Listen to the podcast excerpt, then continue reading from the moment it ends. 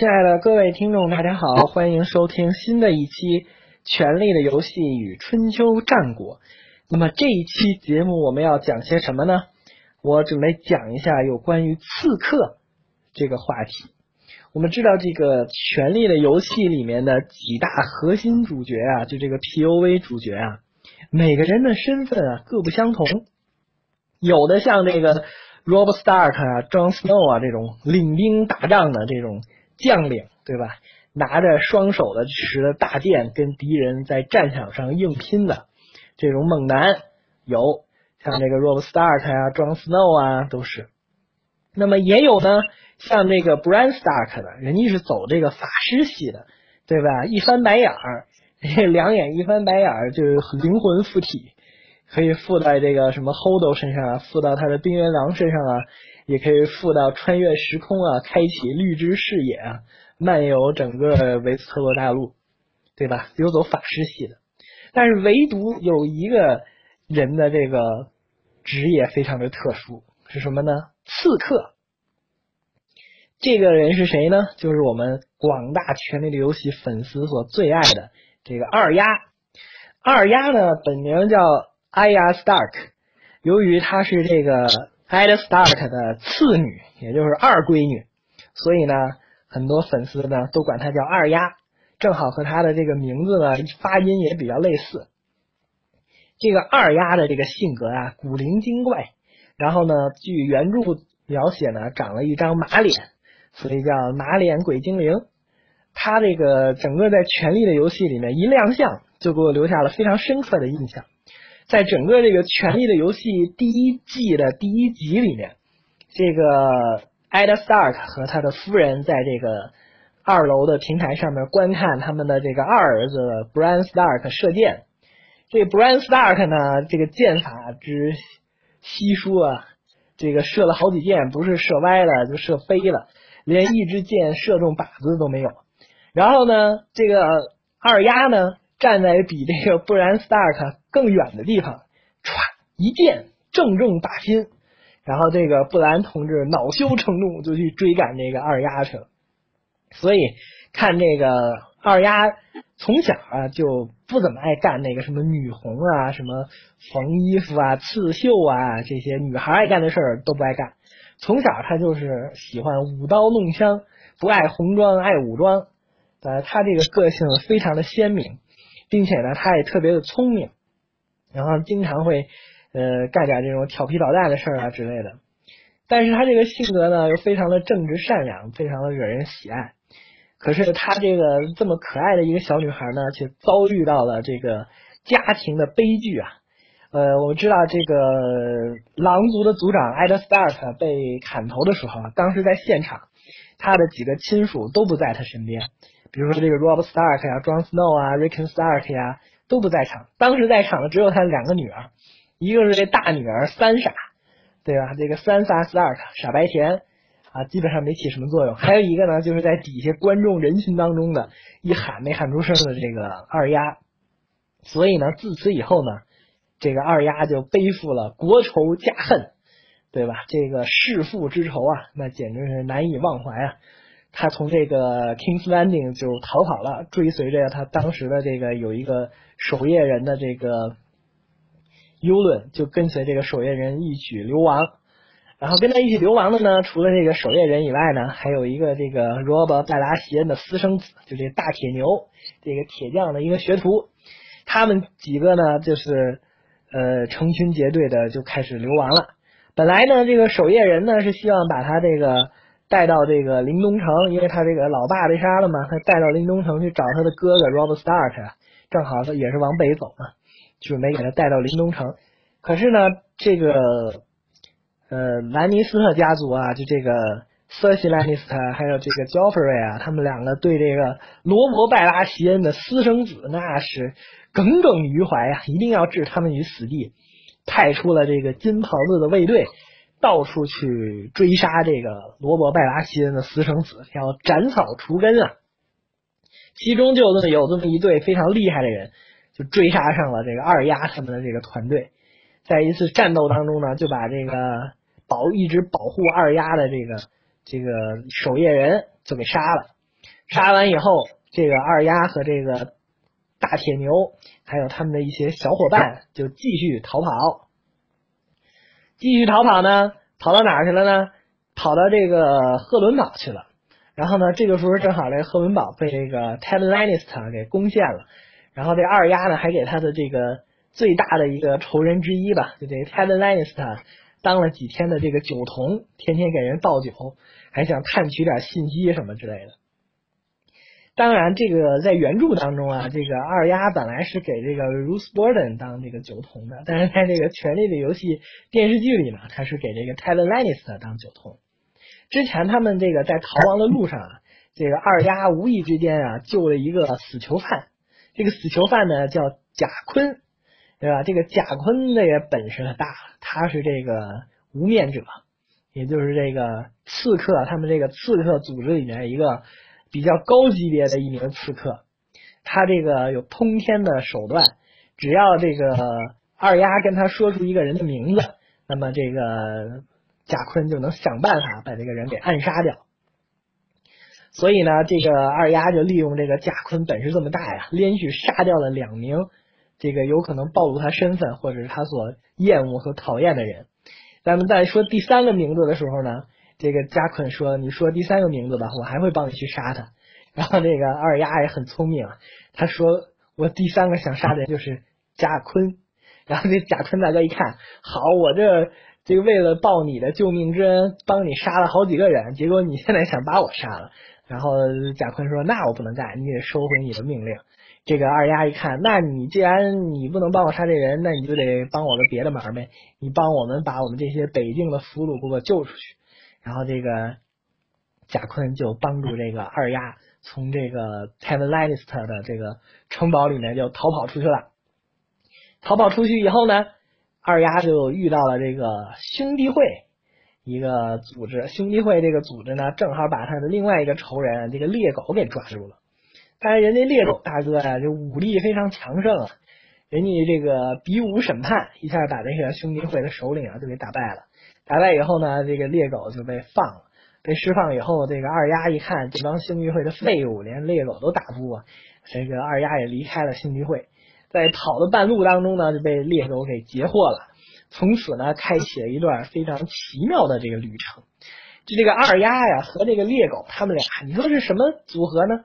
这个一开始这个二丫恨这个猎狗，恨得咬牙切齿啊，因为这个猎狗原来是 Joffrey 的护卫啊，那 Joffrey 可是这个二丫这个暗杀名单里的几乎是头号人物，啊，因为就是 Joffrey 下的令把他老爹的头给砍了的。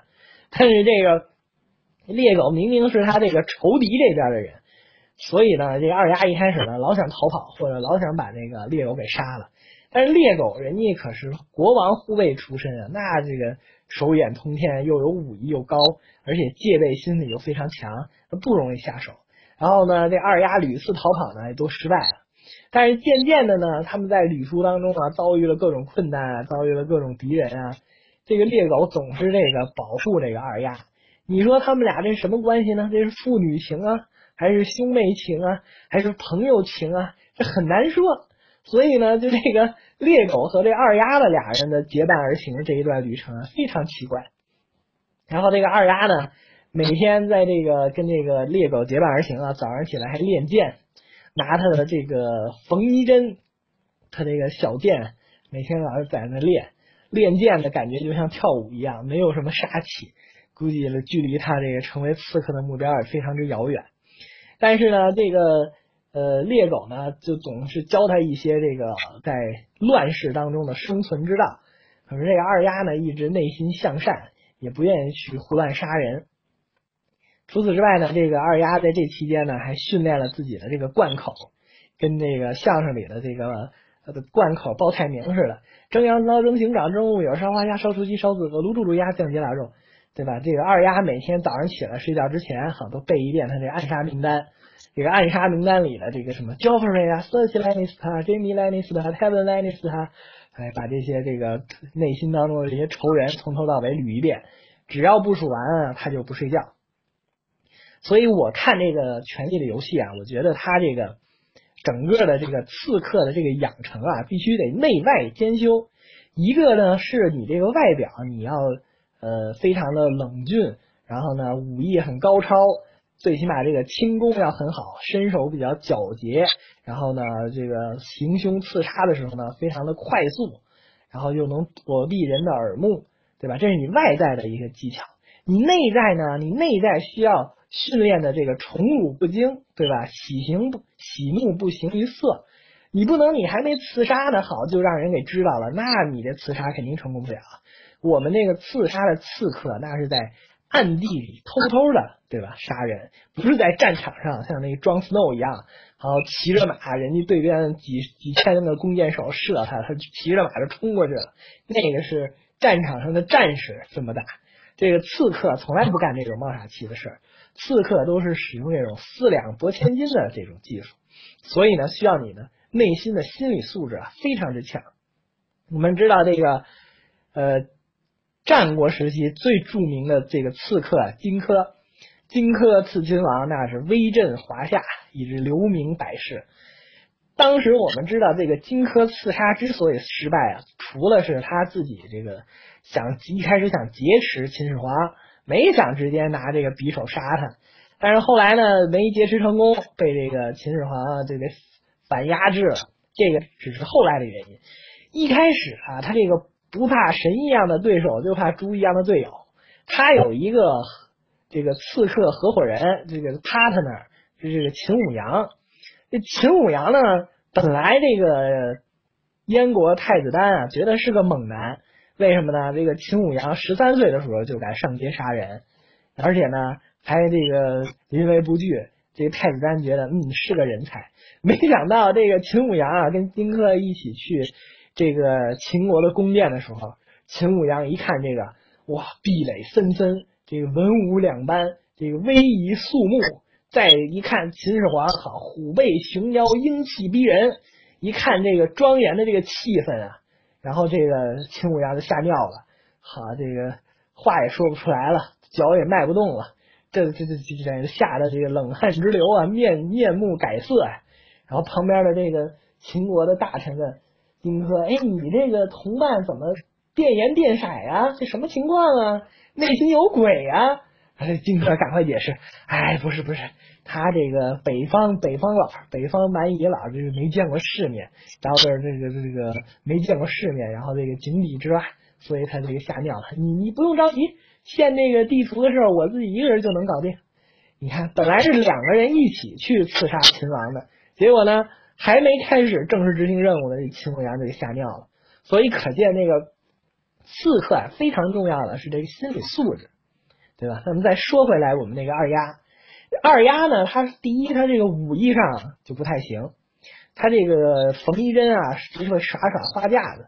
原来他这个启蒙老师啊，教的他是一些这个练剑的基本技巧啊，然后以及这些这个窍门，但是并没有使他的这个真实的这个战斗技术有很大的提高。所以呢，这个二丫呢，最终流浪到了这个布拉沃斯，就这个布拉沃斯地区啊。有一个黑白之院，这个就是黑白教堂啊，专门是培养这个无面者的，也就专门培养这个刺客的。他呢拿着这个铁臂，就原来这个贾坤给他的，来到了这个黑白之院，正好呢又碰到了贾坤，然后呢贾坤就把他领进了黑白之院，培养他的这个刺客的能力。一开始这个二丫啊，在这个黑白之院里啊，也就是扫扫地。给这个死尸啊擦擦身子，就干点这种没什么用的事儿。为什么呢？因为那个贾坤啊，觉得这个二丫不是真心的立志想成为这个无面者，no one。他呢还是满怀的这国侯家趁，天天想着给他老爸复仇，把这个暗杀名单里的人呢全都给杀掉，天天净想着这事儿，心里面的杂念太多，所以呢就是还要锻炼他，捶打他。对吧？经常拿根棍儿揍他，对吧？就觉得他这个训练的还不到位，然后对他这个多年的磨练以后呢，多天的磨练以后呢，觉得这个有点这个好转的迹象了。这个二丫已经不再天天说自己是哎呀 Stark，他也说自己是 No One。人家问他你名字叫什么呀？你是谁呀？二丫就说我是 No One，我谁也不是，对吧？这个时候呢，这个贾坤就觉得啊，可以教一教他的武艺了。正准备教他呢，这个时候二丫又犯了个错误。他呢有一次在妓院里，看到他有一个这个仇敌，原来也是这个金袍子护卫的，自己对他恨之入骨啊。然后就运用自己还没学两天的这个刺客的技术啊，就把这个金袍护卫就给杀了。杀完以后，他回到这个千面堂的时候呢，这个加坤就他这个老师啊，就说：“你这个作为刺客不能随便杀人，你必须得是服遵从我们这个千面之神的旨意，对吧？凡人皆有一死，凡人皆需侍奉。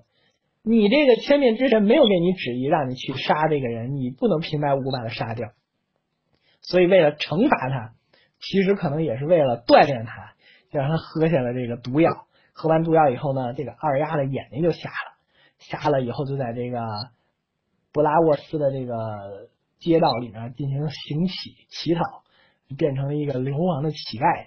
这时候呢，他在这个黑白学院里有一个小学姐啊，内心极其之恨毒啊，天天拿棍儿来揍他。这个。二丫呢，他自己眼瞎呀，本来武艺就不精湛，再加上看不见，好每天被这个小师姐打得遍体鳞伤。但是呢，天将降大任于斯人也，对吧？必先苦其心志，劳其筋骨，饿其体肤，对吧？他经受住磨练了呢，他这个武艺就见长。这个不用靠眼睛看，光听这个耳朵，耳朵这个辨别这个方向，就已经能够跟这个小师姐几乎要打成平手了。这个时候呢，这个他的老师这个加困一看，嗯，有点这个做刺客的样子了。这时候就让他喝了一杯水，喝完了这杯药水以后呢，他眼睛就复明了。复明以后，这个老师觉得继续要培养他这个无念者的这个素质，然后呢，就派给了他一个任务，让他去刺杀一个这个剧团的一个主演，这个克莱恩夫人，就让他去刺杀。结果这个二丫呢，看到这个克莱恩夫人啊，非常的和蔼可亲，演技呢又很高超。最重要的一点是，这克莱恩夫人啊，在这剧团里就演这个凯特琳塔里，就演他妈。然后呢，演的呢还非常的像，长得呢跟他妈也有点像。这个二丫呢，就是这个心内心就一动啊，等于就是这个心一软，就不准备杀他了。本来这个毒药的药已经放到这克莱恩夫人的喝酒的酒杯里了。后来呢，他又动了善心了，对吧？于心不忍，又没有让这克莱恩夫人喝，就把这个杯子就给打翻了。我们知道这个黑白学院那个千面堂的规矩，那是千面之神让你侍奉，你必须侍奉啊。他让你杀的人，你就必须杀呀。你要是不杀这个人的话，那你就只能自己死，对吧？那么这个这个时候呢，这个贾坤就派他这个二丫的小师姐。小师姐就来追杀这个二丫，然后这个二丫呢，现在已经具备刺客的素质了。他这个有勇有谋啊。他虽说一开始呢不小心被他这个小师姐拿匕首哐当扎了一下肚子，受伤了。但是他受伤以后呢，巧布这个迷阵，布了一个陷阱，一直在一个地下非常阴暗的一个昏暗的一个小黑屋里啊，布了一个局，先点了根蜡烛。然后他受伤以后呢，滴着血一直往这个布局的这个地方跑，引诱着这个师姐一直追他，一直追他，一直追到这小黑屋里，把门一关，然后这个二丫咵拿剑把这个蜡烛一灭。我们知道之前这二丫一直训练这个眼瞎的时候怎么跟别人打，但是那个师姐呢，虽说武艺非常高强啊，但是她没有训练过在黑暗当中什么都看不见怎么跟人打，所以呢，这个一接手肯定就被二丫给灭了。被二丫灭了以后呢，二丫把他的这个脸也给供奉到这个千面堂里了。然后这个时候，他这个跟贾坤说：“我不是 No One，我是 Aya Stark，我要去完成我的刺杀的使命。”由此就可以看来啊，像这个王国维所说的这个人生的三重境界啊，先是这个独上高楼，望尽天涯路，这是第一重境界；第二重境界是。衣带渐宽终不悔，为伊消得人憔悴。第三个境界是这个众里寻他千百度，蓦然回首，那人却在灯火阑珊处，对吧？我们从那个二丫整个的这个刺客的这个刺客成长的这条路上就可以看到，他也是经历了三个阶段。首先呢是满怀这个国仇家恨，每天在这练贯口，背他的这个暗杀名单。这个是第一阶段，内心当中充满了这个愤怒。这样的人呢是当不了刺客的。为什么呢？你一看那个仇人火冒三丈，两眼放光，那你还没接近他，你就被人发现了。人家这个仇人都是有身份、有地位的人，那护卫无数啊，那一下就把你就给抓了，你根本靠近不了，你就失败了。所以第一个阶段作为刺客是不行的。然后呢，他就到了第二个阶段，就是不断的磨砺。不断的捶打，天天被他老师夹困，还有他这个小师姐拿棍子抽啊，拿这个鞭子打呀，好经受了磨砺，然后眼睛也瞎了，这个为伊消得人憔悴，这是第二阶段。然后呢，终于他练就了这个无面者的这个心理素质以及这个外在的格斗技巧，全都拥有了。然后这个时候，他把他师姐给灭了，然后就出山了。最终呢，他又找回了自己，他又跟这个加捆跟他老师说。我们不是什么 no one，我就是二丫，我就是一名刺客，要完成我这个刺客的使命。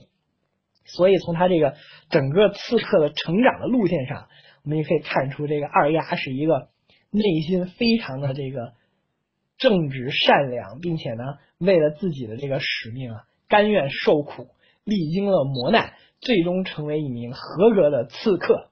在这个滦河城里，最终把他的这个杀了他哥哥的这一大仇人，这个沃德斯雷他们家全都给宰了。这个呢，就是二丫的一个刺客养成之路。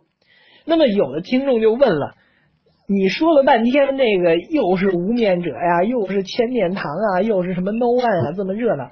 春秋战国时期有无面者吗？春秋战国时期有 No One 吗？哎，你还别说。还真有这么一个无面者，那么这个无面者又是谁呢？在这个春秋战国时期呢？那么请听我的下一期节目《刺客信条下》，非常感谢。